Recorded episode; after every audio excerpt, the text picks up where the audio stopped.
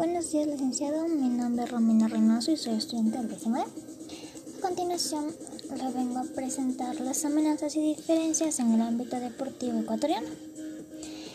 El deporte es una actividad normalmente de carácter competitivo y que puede mejorar la condición física. Las amenazas que encontramos en el deporte es una de las mayores amenazas en el deporte ecuatoriano es el dinero ya que con el desborde sin financiación es estable otra amenaza de un deporte las lesiones que pueden tener los participantes. Yo he investigado lo que son las diferencias entre el fútbol y la natación.